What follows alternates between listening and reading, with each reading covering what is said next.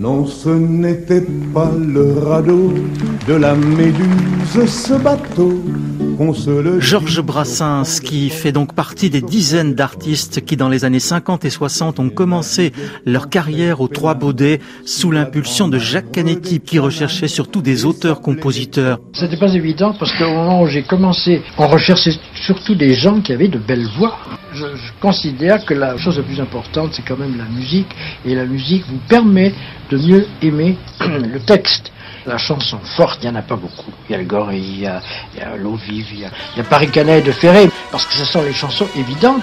Paris Marlou, aux yeux de fille, ton air filou, tes vieilles guenilles et tes galants accordéons. Jacques Canetti a dirigé les Trois Baudets pendant 20 ans. Il faisait passer des auditions une fois par semaine. Sa fille Françoise, qui dirige aujourd'hui le label de son père, se souvient notamment de l'audition d'un très jeune homme. C'était en 1954. Mon père voit arriver euh, Jacques Higelin, accompagné de ses parents, qui se met au piano et qui chante Charles Trenet et Maurice Chevalier. Mais mon père, par principe, ne faisait pas travailler des enfants. Et il dit à Jacques Higelin, on se retrouve dans dix ans. Dix ans après, en 1964, mon père va lui proposer des chansons de Boris Vian que Jacques Higelin va mettre en musique et qu'il va chanter.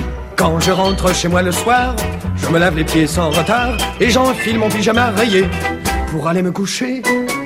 Jacques Canetti dirigea les Trois Baudets jusqu'en 1967. Après son départ, la salle fut mise en vente et connaîtra des fortunes diverses. Elle sera même à un moment menacée de démolition.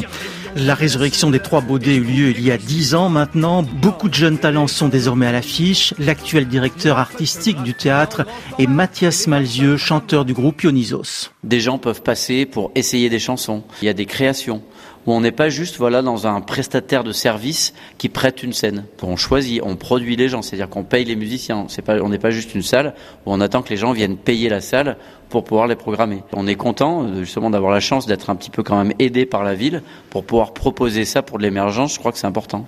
Cette chronique est à retrouver sur notre site internet www.rfi.fr avec les entretiens et témoignages dans leur intégralité ainsi que des photos.